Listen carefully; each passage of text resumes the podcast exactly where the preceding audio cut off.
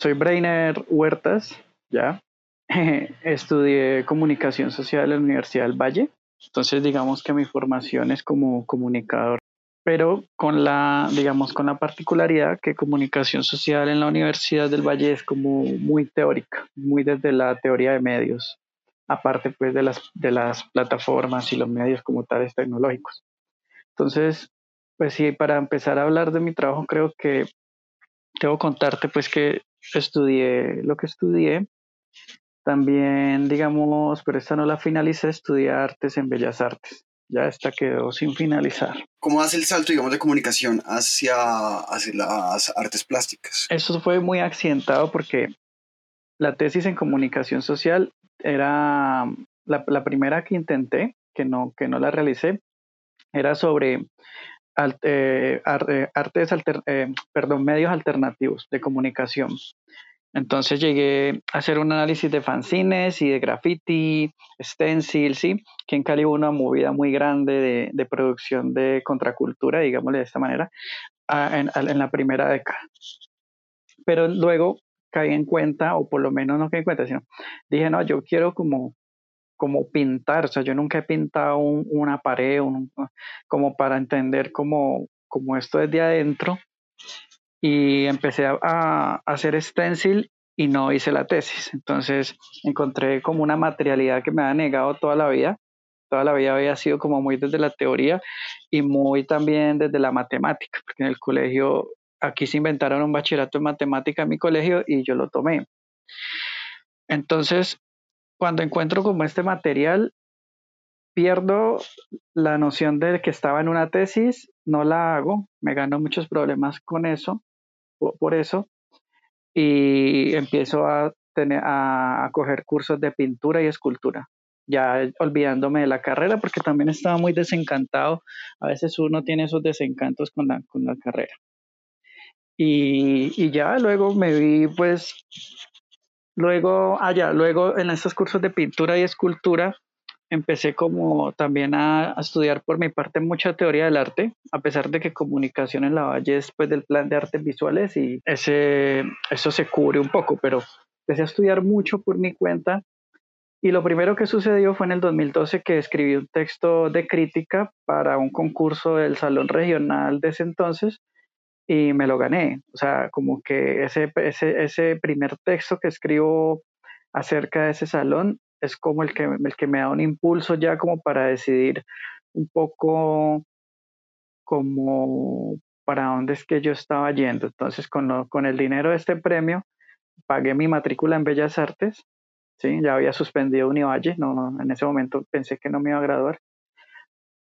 Entré a Bellas Artes, compré pues el escáner y empecé a publicar el proyecto Letra Pequeña, que no nació como proyecto, sino como una publicación, digamos, como muy azarosa.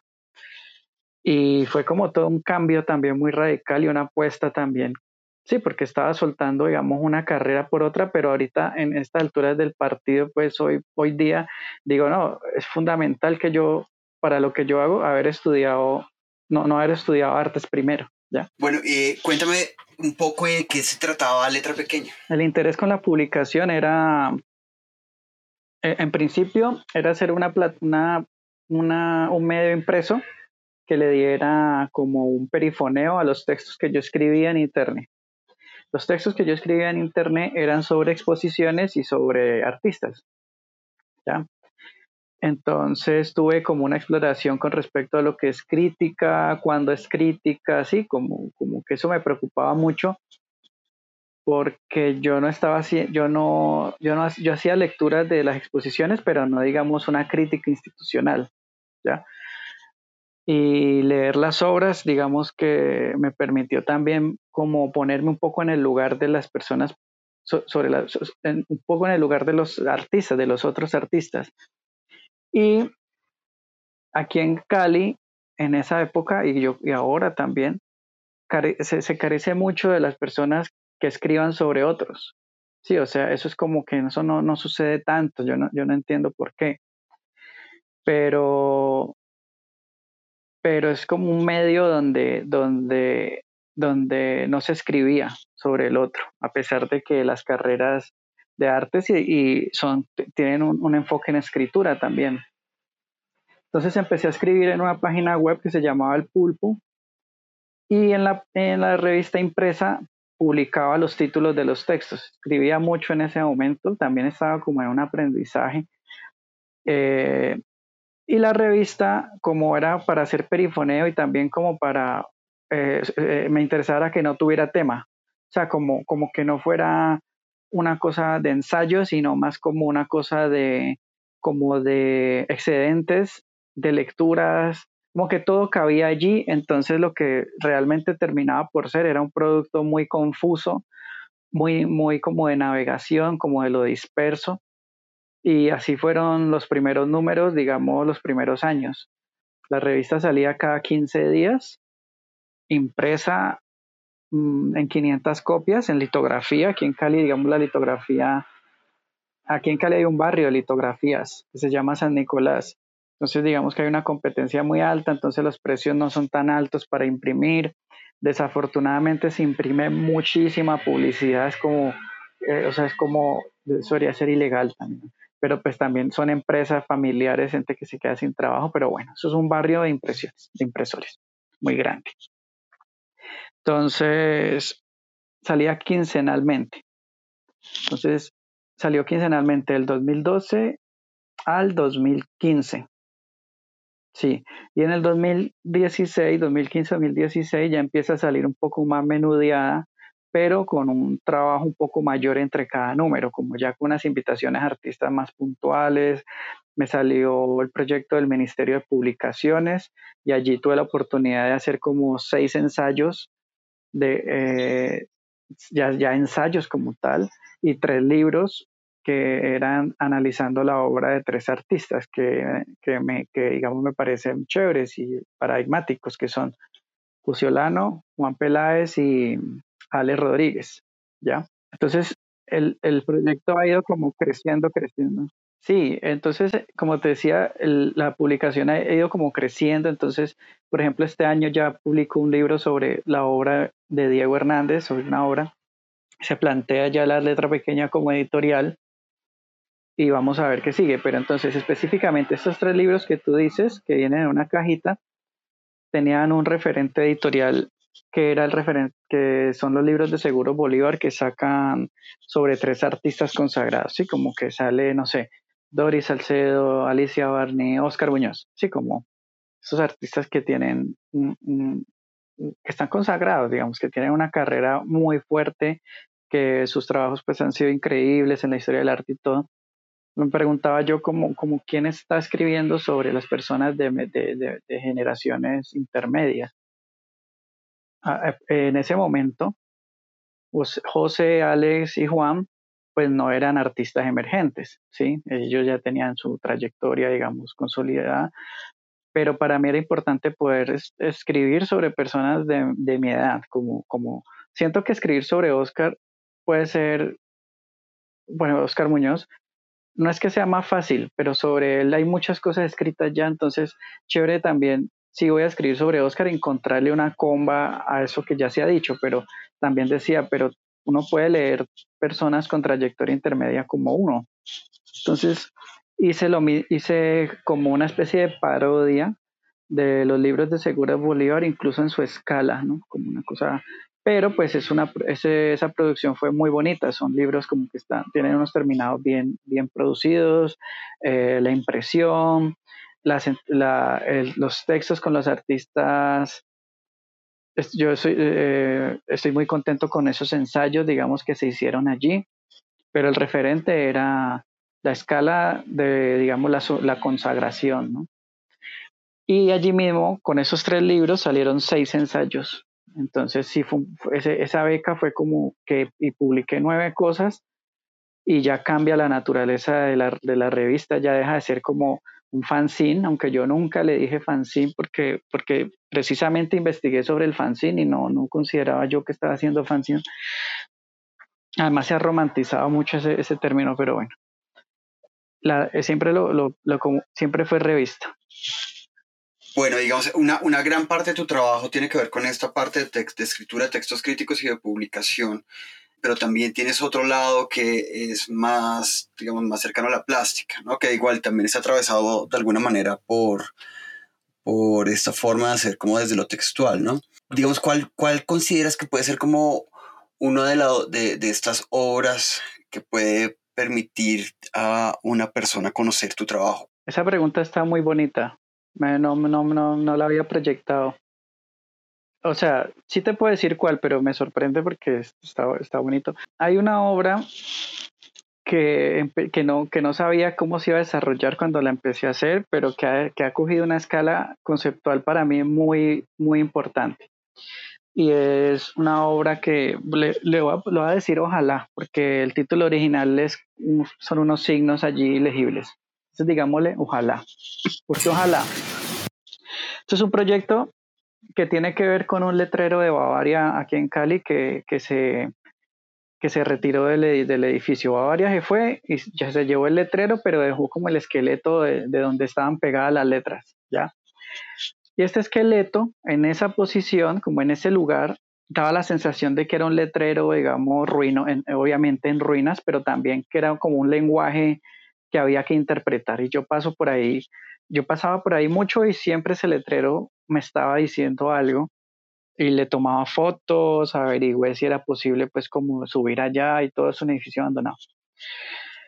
Entonces en un momento dije, o sea, empecé como a, a, a trabajar es, es, esta materialidad de la palabra y encontré que allí no había una posibilidad de traducción, o sea, estos, estos, estas estructuras que sostienen la palabra no se pueden traducir a la palabra como si fuera una, una tipografía. O sea, por ejemplo, porque estamos en términos aquí como auditivos, entonces voy a explicar un poquito mejor. Para tú pegar una, una A en un letrero, en una marquesina gigante, digamos, necesitas hacer como con hierro una, un triángulo, ¿sí? Para fijar esa A. Hay mil maneras de fijar una A, pero la pregunta fue cómo se fijan las palabras, o sea, cuál es la estructura que soporta la palabra. Como que encontrar esa pregunta me abrió una, una, una, una cantidad de trabajos desde hace dos años que han, me han permitido involucrar ya un poco más la escritura a nivel plástico. Porque en proyectos anteriores, por ejemplo, los de ficcionalización, que son con documentos encontrados, yo ya escribía, pero el texto era texto, o sea, escribí el diario de un franciscano como si lo hubiera escrito el franciscano, pero seguía siendo texto. Entre paréntesis, el, ese, ese franciscano son unas fotos que me encontré en Medellín de un, de un cura franciscano que en los 50 evangelizaba indígenas y escribía cuentos de terror. Era un personaje. Entonces, bueno, ahorita, si quieres, ahorita hablamos de ese proyecto que justo ese, pues y el otro proyecto de, que tienes con archivos me parecen bien interesantes. Ahora ahondamos en estos pero quiero que, que, sigamos hablando un poquito sobre esto del texto en, esta, en estas piezas, porque digamos, viendo las fotos de, de los registros de esto, pues se ve como el, la, la, estructura de, esta, de, la, de la que estás hablando, pero después comienzas a hacer como una serie de intervenciones sobre esas estructuras también. Es como escribiendo letras sobre, sobre estas estructuras, ¿no? Estoy viendo como unas fotos que son de, de que tomaste en Río, en Río de Janeiro, que hacen parte como de, este, de esta serie de obras, ¿no? Y por ahí también va como involucrándose y metiéndose el texto como en, tu trabajo. Sí, como que el punto de partida fue esta marquesina, digamos, este letrero en ruinas que abrió como toda esta serie de trabajos. O sea, lo de Río, lo de Río ya era como una preocupación por el letrero, pero yo no había hecho el clic todavía con respecto a este otro hallazgo que tenía allí en stand-by y que también se mostró en campo, en un espacio que se llama Campo de una, de una Bienal de Arquitectura en Bogotá. Bienal no era, era ellos ellos la, la, banal, la, banal, la banal, Sí, bueno, pero Campo lastimosamente ya no existe. Creo que cerraron hace un año, dos años, una cosa así. Ellos me gustaban, me gustaban, sí, como, como hacían las cosas, eh, pues bueno. Entonces, en algún momento hice el clic como ahí y bueno, ahí esto de Río Janeiro son unas, una, están pasando los vendedores, unas, unos acetatos que tienen letreros o palabras que en una fotografía uno las pone sobre un edificio y digamos cambia la naturaleza, bueno, la idea era cambiar la naturaleza del edificio, como como pues un edificio llamado, eh, ¿qué palabra usé, que usé ahí? Exclamación, esmagadora, eran en portugués. Acto, acto fallido, que es como acto falo, pues yo no sé hablar portugués. Con, con acto fallido sobre los edificios y estas corporaciones como que generaba un choque interesante. Pero bueno, voy como a la pregunta esta que me hiciste sobre la obra que, que más, que, que, en este momento podría hablar más de mi trabajo. Entonces, pensando en la estructura que soporta las palabras, eh, eh, veo que, por ejemplo, para escribir, no sé, mamá sería triángulo, no, no cuatro triángulos, ¿sí? Entonces, entonces pensé, por ejemplo, por ejemplo ¿cómo, ¿cómo se podría sostener la palabra ojalá? ¿O cómo se podría sostener la palabra exilio? Trabajé tres palabras para este proyecto, para, el para este proyecto de, de, las estructuras, que era eh, ojalá exilio, la otra no me acuerdo, es que tengo memoria, se me cruza todo, me disculpa, me disculpas. Eh, Estoy viendo acá en el PDF que me enviaste, ojalá exilio lapsus. Eso, lapsus. Precisamente. Entonces, encontré una cosa que para mí todavía es como muy importante y es que estas estructuras que soportan las palabras no son un lenguaje, no son no, no, no se puede traducir porque es una cosa de cuerpo, no es una, es una cosa de, de, materia, de, una varilla, y cómo se lee una varilla allí. Entonces, pero su ligazón con la palabra, su pegue con la palabra, como que ahí está lo, lo, lo que a mí me interesa, que, que es como lo poético, como unos signos que no son signos, no se le puede decir signos, y cuerpo, entonces me hace pensar, por ejemplo, en el cuerpo humano como, como soporte de la palabra. Entonces, con este proyecto, eh, tuve luego otras, otras, digamos, como revelaciones que en este momento estoy trabajando. Y es que si uno sigue la metáfora con respecto a la estructura ósea de la palabra, uno empieza a pensar, bueno, esto tiene eh, pulmones, o sea, empezar a hacer como, como, a pensar cuerpo, sin que nada de eso sea evidente en la obra. No me interesa como, como que la obra final tenga esta, digamos, esta explicación sí misma o, en algún lado, sino que sea como la violación de la palabra, la, la, la trascendencia, o, o, no, no, no es ir más allá, yo creo que es ir más acá.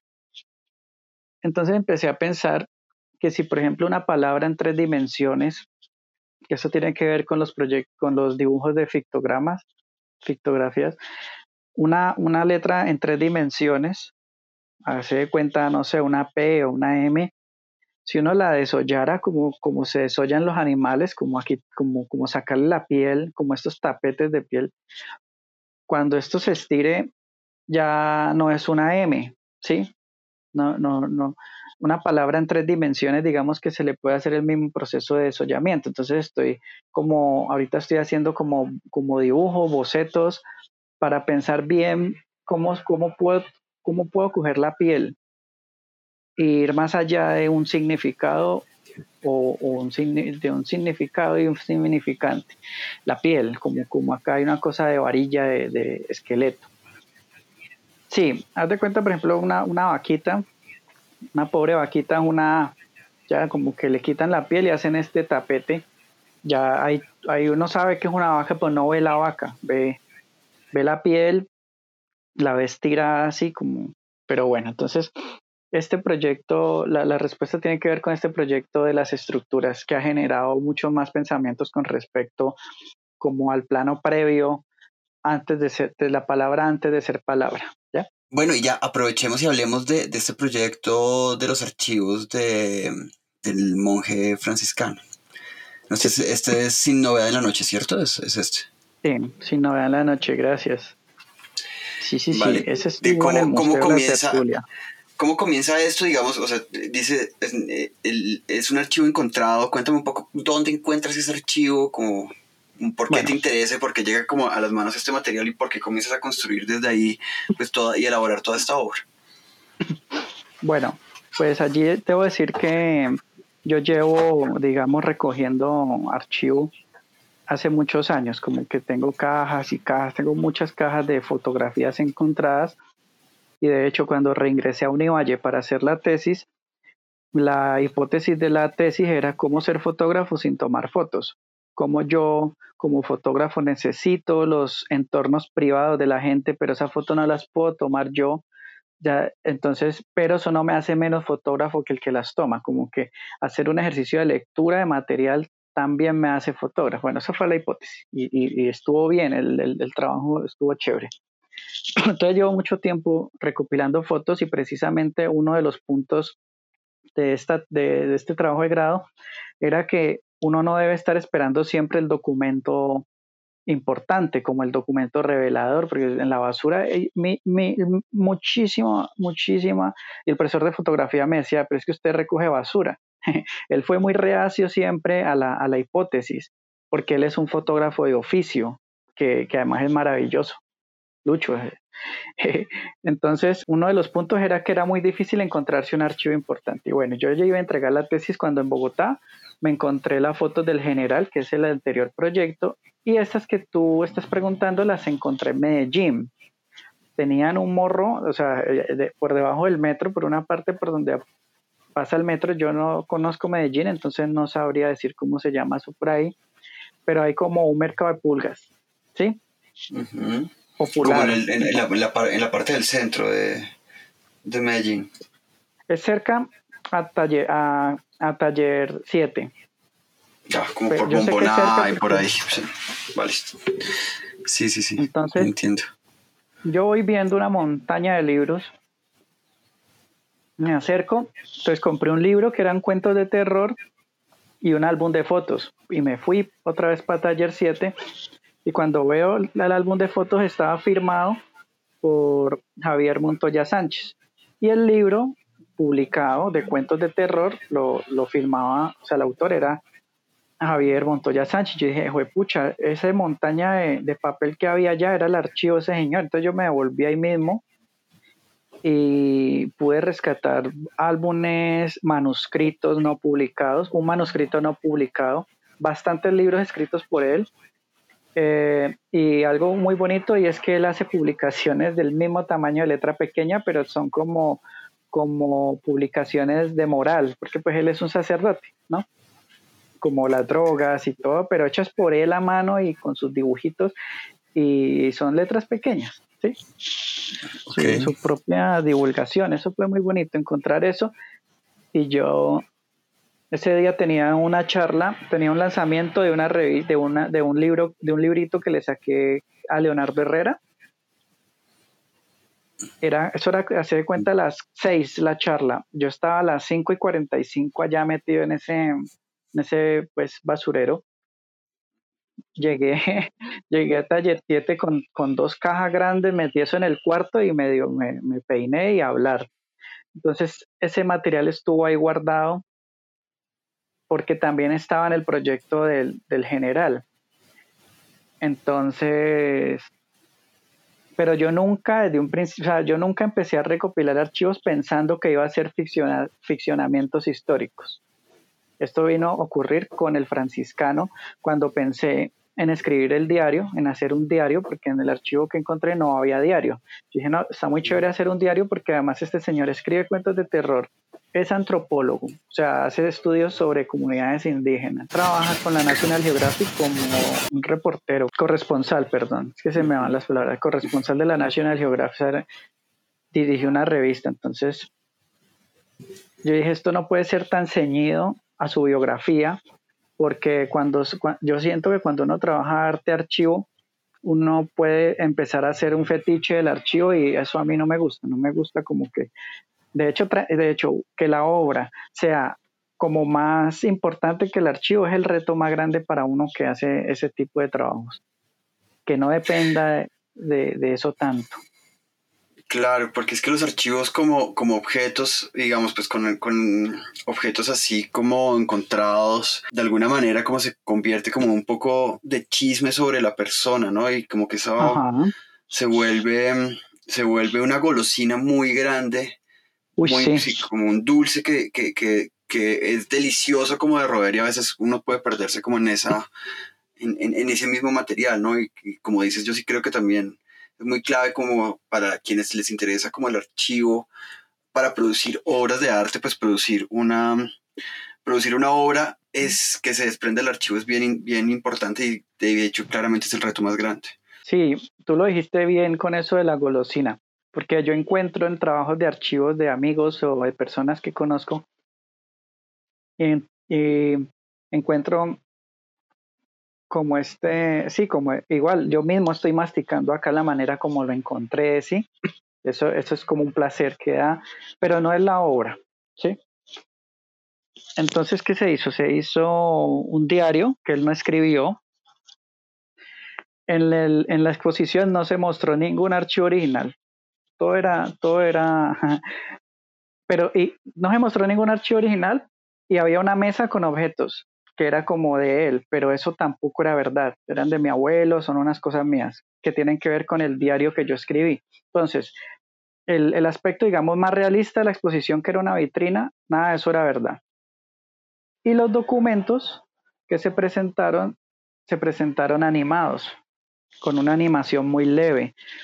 ¿Qué, que, sucede? Para que uno pudiera ver el movimiento en la animación, tenía uno que quedarse quieto frente a la pantalla, porque era una animación muy leve en parallax o paralaje, que, que es esta animación que el fondo se va como alejando y volviendo, y casi no se nota, eso casi no se nota. Y mucha gente me decía que yo, ¿por qué proyecté la foto en televisor? Yo no es que está moviéndose. Entonces les tocaba como volver y quedarse quietos de verdad, o sea, como volverse el documento un poco para ver el movimiento de, la foto.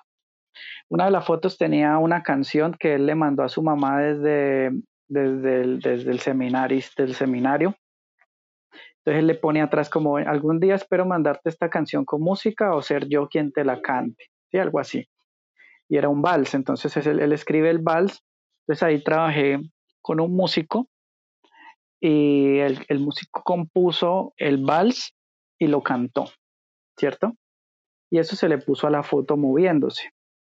Aquí pasó algo muy interesante y es que el año pasado me contactó la familia de él preguntándome por esta exposición y por qué yo tenía esos archivos, ¿no?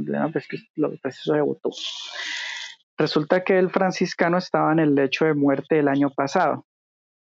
Y la familia me contó que yo les mandé la canción y que, él la escuchaba y la pedía que se la pusiera muchas veces, ¿no? Como que fue muy, muy, digamos, fuerte, ¿no? Como una cosa muy trascendente para él escuchar esa canción en el lecho de muerte. Y pues para mí también al principio un poco de susto porque me, pues, me contactó la familia a, a preguntar, pero luego ellos se mostraron muy interesados y muy contentos con el proyecto. Les expliqué pues que él es, él no, o sea, que en esos proyectos no es un proyecto sobre él, porque no estamos haciendo un documental, es un proyecto como sobre las condiciones históricas, las posibilidades literarias y la ficción. ¿Ya? Y les pareció bien, no me pidieron como nada, no, no, no, está bien. Y, y, el Señor pudo escuchar la canción. Cuando tú recibes, cuando te aparecen esos archivos en la calle y tú decides comenzar a trabajar con, ellos, ¿tienes algún proceso, digamos, de catalogación, de ordenamiento del material que te encuentras o simplemente lo dejas en cajas y vas como volcando las cajas eh, y dejando como que el caos apodere del, del mismo archivo? No, hay un sistema que estaba muy, muy juicioso hasta la tesis por números, álbumes, descripción, sí, pero luego, luego empecé, o sea, luego es que catalogar es, es muy, muy, eh, uno necesita mucho tiempo para catalogar, para organizar un, archivo. Entonces ahorita la única, digamos, catalogación que tiene es como el orden de llegada y de dónde viene. Esto, lo conseguí en Bogotá, este lo conseguí en Cali, con la fecha, el, la fecha en la que lo conseguí esperando algún día en que de pronto yo tenga el tiempo y pueda sentarme otra vez a volver a organizar todo como cuando en la tesis, que todo está por bolsas Ziploc, álbumes y todo. Entonces digamos que hay una parte pequeña, ya por ahí un 20-25% organizado y ya el resto, porque he conseguido muchas más cosas, está en cajas. Es un caos organizado. y, y uno no sabe qué va a hacer con eso. O sea, ahí tengo, por ejemplo, una, una fotografía lindísima de unos, de unos campesinos como en un sembradío imprimiendo serigrafías para protestar por la reforma agraria. En blanco y negro, son muy bellas. Y yo eso está allí hace tiempo. Yo no sé cómo está cómo se va a configurar. Sí, como que y también hay, hay otro que está en curso, pero bueno, para no desorganizar esta, esta presentación, voy a volver a, a, lo del franciscano. ¿Te parece? Dale, sí, me parece perfecto, dale. Bueno, entonces, la sala de exposición estaba toda hecha con obras que fueran como contrarios eh, complementarios. Había una obra muy alta, que es una instalación de 20 camisas guayaberas, que las mangas caen 7 metros, pues la sala es de 5 metros, 2 metros quedaban recogidas en el suelo. Esta pieza había que mirarla hacia arriba, ¿no? Como, para ver. Además la escala era una cosa alta, grande. Y al pie había una vitrina en el suelo, o sea, prácticamente una mesa elevada 2 centímetros del suelo. Entonces, eso era una relación de contrarios que estaba en toda la obra.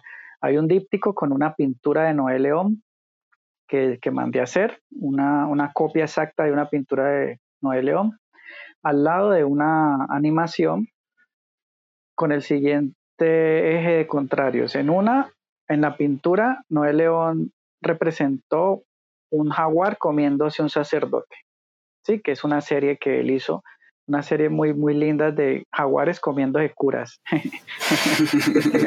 Ese tema es como el tema. Claro, total. Y al lado estaba un televisor con una animación de la foto, una animación muy lenta, porque tampoco se, o sea, yo no quería que se viera caricaturesco, sino o sea, eso, eso está muy fácil de caer a la caricatura si uno anima mal eso. Una foto donde sale el franciscano acariciando un, un tigre disecado, un jaguar disecado. Entonces, será como el, el, el, el, punto de toda la exposición, porque entonces pintura, video, blanco y negro, color, como cosas formales, hasta cosas conceptuales como, como, como lo salvaje, lo espiritual, lo vivo, lo muerto, y así toda la sala. El suelo era negro, el techo era blanco, pero eso no era explícito. O sea, yo nunca le dije a nadie, mira, tú vas a entrar a una cosa de contrario, pero la gente sí sentía esas, esas tensiones porque me lo decían sin decírmelo de esta manera. O sea, no, no, no lo formulaban así, pero sí me decían como, como, que, como que había unos juegos de mirada allí. ¿Ya? Entonces, para armar esta exposición, pensaba mucho, por ejemplo, en el editorial, como los vidrios de afuera de la sala tenían todos los títulos de los cuentos de terror que él escribía, como La finca embrujada, eh, son cuentos de huacas, cuentos de fantasmas, de brujas. Desafortunadamente, pues él no es un buen escritor, son cuentos que tienen como moraleja, ¿sí? Pero, pero los títulos como tal, y una de las cosas que quedó por hacer es que yo quiero como reescribir esos cuentos, como hacerlo con esos títulos y con la misma historia hacer, hacer cuentos, ¿sí? Como incluso, sí, como incluso uno puede hasta, hasta con el seudónimo, como si lo hubiera escrito él, ¿ya? Pero pues eso ya era mucho trabajo en ese momento y con el diario pues estuvo bien. Digamos, en, esta mismo, en este mismo orden de ideas está el archivo, el álbum del general, ¿no? Ajá. De nuevo, pues cuéntame un poco de, de esta obra. Sí, aquí se aplica muy bien lo que tú dijiste con respecto a que el trabajo de archivo por lo general se vuelve una golosina y también un señalamiento a alguien, ¿sí? Como, como que tú te encuentras las fotos de alguien, lo primero que puede pasar es que tu trabajo es sobre alguien, ¿no? Pero acá me encontré estas fotos en Bogotá y las tuve allí un tiempo sin saber quién era ese señor. Luego después investigué, encontré, me demoré un año en eso que era Luis Carlos Camacho Leiva, ministro de Defensa de Turbay en el 78. Pero las fotos son del 65 y, nadie sabe eso que estaba pasando ahí, entonces pues me tocó investigar qué era lo que estaba haciendo, ir a hemerotecas, periódicos y todo eso. Y encontré que es que estaba en la Guainía haciendo como una campaña de fundación de comisaría especial de la Guainía. Eso como en términos documentales. Este archivo, este, perdón, este proyecto está muy ligado al documental. Yo aquí todavía no, no creía que, o sea, no, no sabía que iba a empezar a ficcionalizar. Por eso este, este, este proyecto para mí es como el más documental. El del franciscano ya es un poco menos documental. Sin embargo, tampoco presenté archivos originales. Todo eran eh, eh, diagramaciones o interpretaciones, digamos, en cosas, en objetos.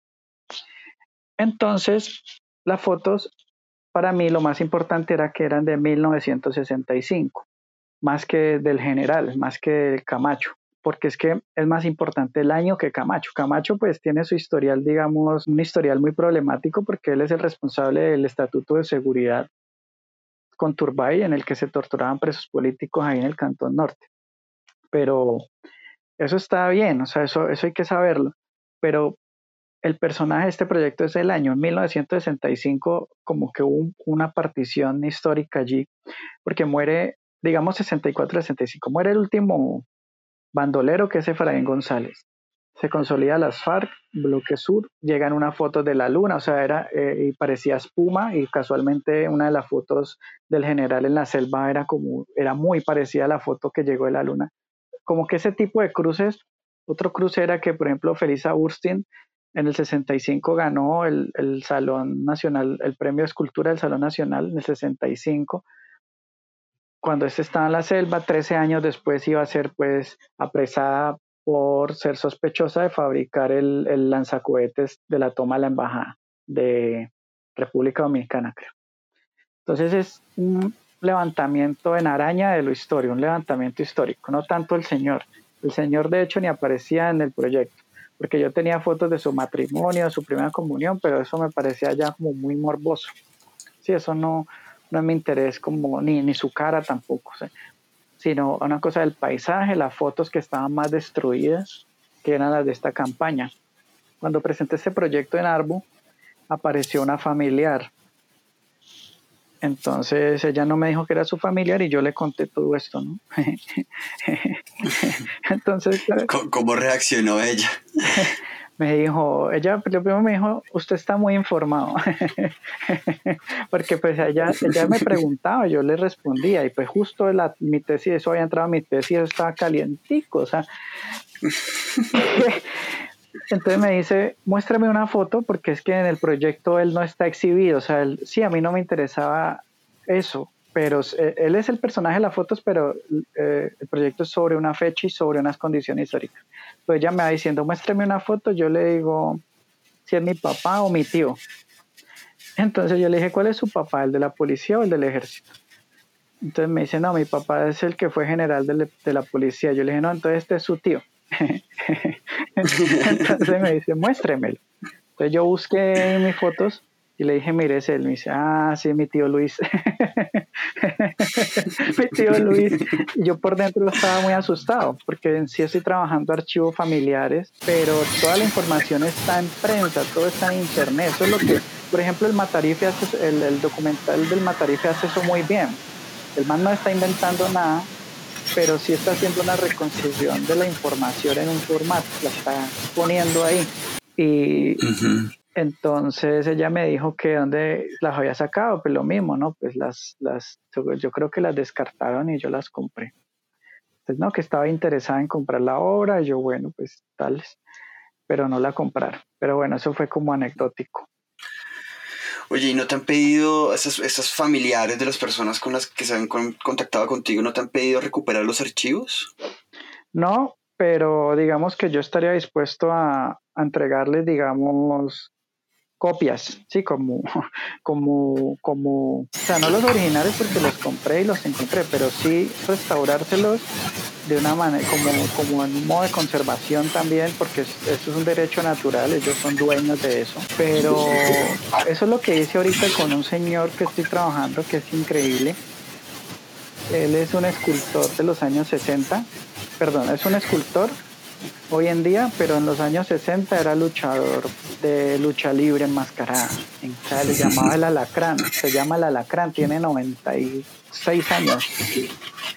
Entonces los archivos yo se los compré a él directamente, él es un artista, digamos, que es de muy, muy, muy bajos recursos. Con él por ejemplo, tuve la oportunidad de gestionarle un subsidio en la gobernación, como una cosa que no es que uno va y le quita los archivos, pues como, porque ya de por sí uno es bien vampiresco trabajando con estas cosas, pero aquí hay como una amistad también. Entonces el señor le cogí todo el archivo, se lo organicé, se lo restauré, habían unas cosas que había que arreglar, él tenía como sus carteleritas de sus logros, eso se las hicimos mejor, se las hice mucho mejor. le, le, pagué por el archivo, y, pero se lo devolví restaurado, ¿sí? A cambio de que, pues los derechos de uso de pronto no de su cara, o sea, no me interesa, pero sí como estas imágenes donde él está, por ejemplo, tallando piedra. Esto es para un proyecto que yo no sé para dónde va, pero, pero ha sido chévere. Entonces, en este caso, a él se le restituye, se le, sí, se dice restituir, ¿cierto? Se le restituyeron los, archivos. Cuéntame un poco, hay, hay, otro proyecto que me, que me parece bastante extraño y es este donde aparece eh, depredador escribiendo en una, en una, en una sala de, exposiciones, ¿no? La, esto, es, es la sala de unidades, ¿no? Sí. Cuéntame de qué va de qué va esta obra. Esta exposición fue después del franciscano, donde yo tuve una crisis como de pensar que estaba siendo muy frío, como que esa, esa exposición del franciscano todo era calculado, era como que todo, todo, o sea, yo nunca había sido tan calculado en mi vida, como los contrarios, el, bueno, eso es chévere también, pero tuve la, la, exposición, esa invitación de, ah, no, esa, sí, por, más o menos invitación de Carolina Cerón a la Universidad de los Andes y el, el mandamiento ahí era como, como soltar un poco como el control de lo que iba a suceder ahí. Y me, me, me, me, dio la oportunidad de componer una cosa como es. Yo lo veo así, lo del franciscano era como una historia, como decir una, una novela, que, que, que, eso digamos una de las cosas a las que yo quiero llegar en mi vida, hacer novelas de artista, una novela como tal. Y esto del depredador era una cosa de cuentos cortos, que las obras eran inconexas, y ahí el proyecto central era una página web que al principio había podido, pero luego no, comprar un, un comprar móvil. o sea, la marca móvil, compré un dominio que era móvil. o sea, móvil cloud, móvilcloud.live estoy viendo acá. Sí, pero es que al principio yo había comprado el móvil punto, cloud. Tú sabes, tú sabes que una corporación apenas sale un dominio, compra su nombre en el dominio para que eso no quede por ahí. Sí, sí, y tú no puedes comprar móvil. Vamos, ellos se le vence móvil.com, tú no puedes comprar móvil.com, no te lo venden. Bueno, yo había comprado móvil.cloud porque, porque salió y luego me lo quitaron. Me dijeron, no, eso no. O sea, me mandaron una carta de, de Godaddy, creo fue eso, eso fue por Godaddy, me parece, o por Don Dominio, que era una marca registrada que se que se rehacía la, que se daba el reembolso. Eso lo hice a través de mi, de mi programador, William Aragón, que trabaja en eso. Entonces, el, entonces, no, pues me tocó ya la exposición encima, perdí el dominio porque la lectura del proyecto, la exposición pasó como ocho meses, perdí el dominio y entonces ya pude comprar este punto live, mobilecloud.live. Se perdía mucho el sentido de la, del gesto, pero este mobile.live era de escritura remota. Yo escribía desde aquí de Cali y el video bien de la sala mostraba lo que yo escribía. Esto tenía el texto, una nube y un logo. La idea era cambiar texto, una nube, o sea, algo que pasaba flotando por allí. o sea, no me pregunté el por qué nada de esto, pero, pero eh, y, un, logo. Sí, yo creí, yo ahorita que tú me pones a pensar, yo creo que es algo como de cuentos cortos. ¿Y, y el depredador qué papel hacía en la sala? Claro, entonces el día de la exposición yo no quería estar sentado en el computador dándole F2 de actualizar, porque había alguien aquí en Cali que me estaba cambiando los textos porque yo ya había escrito unos textos para ese día. Entonces yo, vengo, yo venía obsesionado con los depredadores de la séptima, de ahí a Bogotá, y, ese, y fue una odisea encontrar a Jomanes, pero cuando los encontré súper formalitos, los contraté, contraté, contraté a los dos, pero solamente fue, o sea, le, pagué a dos, pero a, cambio que fuera uno y, el otro lo acompañara con, porque ellos tienen mucha cosa. Y su función era ser community manager. No, perdón, eh, webmaster. Community no, fue. entonces, el, webmaster actual, yo, yo, yo en ese momento era webmaster de lugar a dudas, entonces era el, el depredador actualizaba la página web con la uña, así como, como cada media hora, y yo necesitaba esa presencia extraña allí. En ese momento estoy masticando por qué, como que hay unas cosas desde la acción que yo hago, por ejemplo, para Liberia contraté una, un actor para que me representara que fuera el artista en redes sociales, ya como, y eso.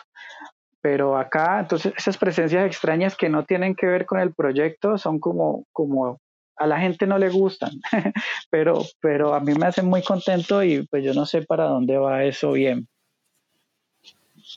Sí, a mí me parece, sí, es como muy extraño, uno no entiende muy bien por qué hace un depredador frente a un computador en medio de una sala de exposiciones, creo que es como, creo que el, el gesto, digamos, que hay entre, eh, con el depredador y con el actor que contratas en Liberia para, para que haga de ti, para que haga el papel de ti, es, creo que es un gesto que es un gesto cómico, ¿no? Es como un sarcasmo ahí, ¿no? Como una irrupción, sí, como que rompe además rompe el cotidiano, digamos, del espacio expositivo y, y, de tu presencia, ¿no? Como de esa delegación. Me parece que, que, hay algo interesante ahí, digamos, tampoco me queda muy claro qué es lo que estás haciendo, pero sí es, o sea, estoy viendo en este momento la foto en la, en la que aparece Carolina Cerón, Brainer Huertas y, y María Camila Montalvo. ¿No? Y pues saber que este personaje no es para nada cercano a ti, ¿no? Como el que te representa, pero pues ahí está Brainer Huertas y, como la risa cómplice de las dos, de, de, de, las dos mujeres de la foto, ¿no? María Camila casi que no se presta para eso. María Camila no quería, quería, ya lo, hasta lo último me dijo que no, que era conmigo, conmigo, conmigo, pero es que pero al final se dio y todas las fotos de Instagram y, y videos son el, hablando de la obra y el me parece, me parece un gesto maravilloso. ¿De dónde sacaste ese, ese actor? ¿Dónde lo, dónde lo conseguiste? Eso es otra obra. No, mentira. Él es, él, lo que pasa es que yo fui DJ de un bar muy, muy, muy podrido, grande aquí en Cali, como un bar gigantesco, como de metal, rock, electro, eso. Y él era el animador, como el que decía por el micrófono, buenas noches, arriba el terno, así como el animador. El, el, el, el maestro de ceremonias, digamos. Sí, y nos hicimos muy amigos y luego él se fue para Bogotá y él ahorita es la imagen de mucha, de Manimoto, de muchas cosas así, y sale como en tu voz estéreo y todo, nosotros nos reímos mucho. Y, y me gustaba sobre todo porque él es un modelo de stock, de, ¿cómo se llama? Stock. Sí, de, imágenes de, de, stock, sí, de esas que se compran en internet. Ajá, entonces eso para mí es como súper brutal que el man entonces vos lo ves en, en odontología, lo ves, lo ves en los almacenes cañaveral, en el manimoto. Entonces para mí eso es como, eso, eso por ejemplo está ahí como en reposo para otra cosa, pero todavía no sé qué. Pero es, es muy tenaz, o sea, es muy chévere. Oye, tú, ah, en esta conversación me, me, ha quedado esta pregunta, o sea, tu, tu trabajo de alguna manera está súper relacionado con la calle, ¿no? Como que esta consecución de, de archivos, de, de, estas piezas de donde salen, donde salen estas obras, claramente vienen de pasar tiempo en la calle y pues de la calle buscando basura, ¿no? Pues como que ese, esa, esa cosa es muy interesante. Y hay una cosa que yo me he dado cuenta con, con, digamos, con, con Paulo Licona, pues que es, que es colega mío y con el que paso mucho tiempo desde hace un par de años. Entonces él también tiene una relación con la calle y él encuentra, él encuentra muchos objetos en la calle. Me he dado cuenta que, que, es algo, digamos, que a mí no me pasa. Que es como que hay, hay cosas que, que hay gente que las cosas en la calle les hablan y como que los buscan, como, que se encuentran fácilmente, ¿no?